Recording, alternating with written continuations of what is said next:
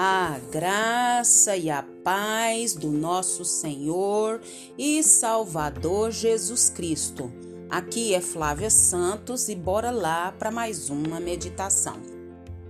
Nós vamos meditar nas Sagradas Escrituras em 2 Crônicas, capítulo 15, versículo 17. E a Bíblia Sagrada diz: O coração de Asa foi totalmente dedicado ao Senhor durante toda a sua vida. Segunda Crônicas 15, 7. Oremos. Pai, em nome de Jesus, nós queremos pedir ao Senhor que perdoe todos os nossos pecados, porque temos a consciência que ainda pecamos, mesmo quando nós, estive, nós tivemos um encontro real com Jesus. Pai, perdoa, Pai. Perdoa o nosso falar, o nosso pensar, o nosso agir, o nosso reagir. Perdoa, Pai, tudo que é em nós que não te agrada. Ó Senhor, agradecemos por mais um dia de vida. Agradecemos, Pai, pela saúde, pela saúde dos nossos, dos nossos parentes, amigos, irmãos em Cristo, pela nossa vida, Pai, pela o Senhor ter nos colocado de pé, o Senhor ter nos dado graça para andar, falar, agir, interagir. Oh Deus, muito obrigada, Pai. Também pedimos ao Senhor que continue falando aos nossos corações, porque carecemos do Senhor. Carecemos da tua voz, carecemos das tuas instruções, carecemos do Senhor. Deus, continua falando conosco. É o nosso pedido nessa hora, agradecidos no nome de Jesus, no nome de Jesus. Diante desse versículo que nós lemos, nós vamos falar sobre vitorioso. Vitorioso. A Bíblia diz, nós acabamos de ler, que o coração de Asa foi totalmente dedicado ao Senhor. E foi totalmente dedicado durante o que? Toda a sua vida.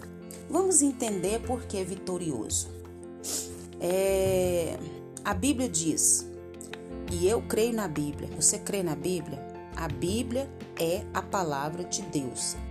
Você já leu a Bíblia hoje? Você já estudou a Bíblia hoje? Você já meditou na Bíblia hoje? Se não, ainda há oportunidade. E a Bíblia diz: retirem seus ídolos pagãos, despedacem todas as colunas religiosas e derrubem os postes sagrados e dedicados a Baal.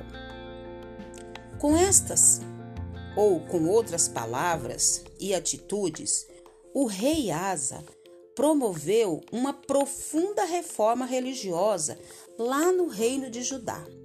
Isso está registrado na palavra de Deus. Lê lá 2 Crônicas 14. E então ele promoveu essa profunda reforma religiosa.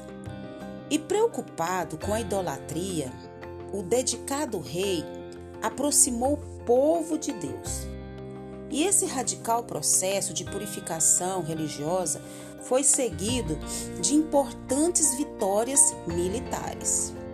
Vitorioso. O rei não descuidou da defesa de Judá.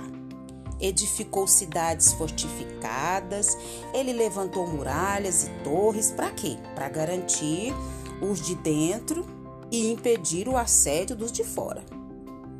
Todos precisamos de um tratamento similar é, ao praticado pelo rei Asa. A cidade fortificada pode ser considerada como um símbolo no nosso lar, particularmente visado pelo o inimigo das nossas almas. As muralhas representam a palavra de Deus, que, quando nós estamos firmados nela, nós erguemos muralhas espirituais que nos protegem das investidas demoníacas. E as torres, né? As torres é, que avançam na direção do céu, lembram as orações erguidas ao nosso Pai. Então, essas metáforas não impedirão, porém, de voltarmos à nossa preocupação para o combate à idolatria. Eu estou não me referindo é, especificamente às imagens de deuses estranhos, mas a outros ídolos venerados por muitos que se dizem cristãos. E existe muitas figuras de amuletos, objetos de estimação, aos quais atribuímos o que? Valores místicos, horóscopos, crendices diversas, roupas e uma infinidade de objetos que dão sorte ou azar. Oh, meu Deus do céu! Nós temos que ir para a palavra. Então, o exemplo dos Tessalonicenses no início da era cristã deve estimular o nosso procedimento. Pois, se voltarem para Deus, deixando os ídolos a fim de servir ao Deus vivo e verdadeiro. Isso está registrado na Bíblia. Pode pegar a sua Bíblia e conferir. 1 Tessalonicenses 1,9. Então, promovida a purificação e o consequente preparo para as nossas lutas, enfrentaremos o que? As tentações que estarão diante de nós e certamente colheremos significativas vitórias no que? Nos embates da vida. E olha que nós temos embate, e não são poucos até Jesus voltar. Então, que a nossa vida seja como desse extraordinário rei Asa, totalmente dedicado a Deus. E quando nós seguimos esse exemplo de dedicação a Deus, nós seremos uma bênção. Na onde? Na milícia de Jesus Cristo, no nosso lar, no nosso trabalho, na nossa igreja, na faculdade, na vizinhança, aonde nós estivermos. Nós precisamos nos purificar. E nós só podemos ser purificados como? Na comunhão com Cristo. Nós só podemos ser purificados na comunhão com Cristo, observando a Sua palavra, meditando na Sua palavra, obedecendo a Sua palavra, nos desviando dos maus caminhos. Aí a gente é, será vitorioso. Vitorioso em quê? Nas lutas da vida, nos embates da vida, nas dificuldades, nas angústias, nos problemas, no combo, né? De todas as diversidades que nós passamos. Então, fica aqui para nós o exemplo do rei Asa. Esse rei Asa que teve o coração totalmente dedicado ao Senhor durante um período, durante um ano de... não, a Bíblia diz que ele foi totalmente dedicado ao Senhor durante toda a sua vida. Nós lemos lá em 2 Crônicas 15, 17. E ele foi um homem o quê? Vitorioso. Nós queremos ser vitoriosos, nós queremos vitória, nós queremos sucesso, nós queremos saúde, nós queremos tudo de bom, porque nós não somos bobos.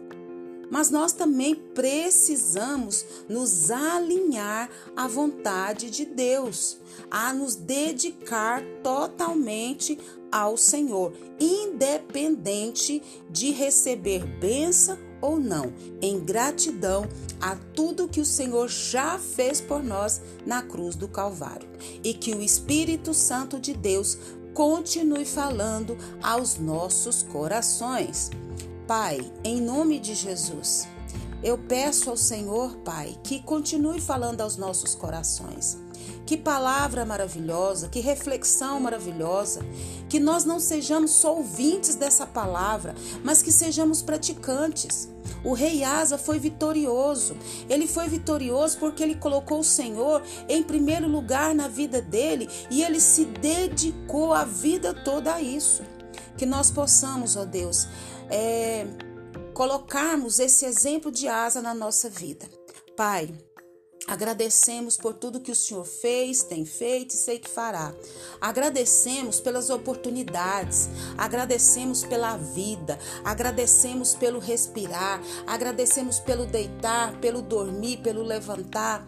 Agradecemos porque o Senhor tem nos agraciado com teu Espírito Santo, que nos convence do pecado, do juízo, da justiça, que nos impulsiona, que nos encoraja, que nos dá sabedoria, que nos dá entendimento. Pai, continue nos guardando dessa praga do coronavírus e de todas as pragas que estão sobre a terra. Guarda a nossa vida, guarda os nossos, é o nosso pedido, agradecidos no nome de Jesus. Leia a Bíblia, Leia a Bíblia e faça oração se você quiser crescer. Pois quem não ora e a Bíblia não lê, diminuirá, perecerá, não resistirá e vitorioso não será. Um abraço e até a próxima, querendo bom Deus. Fui!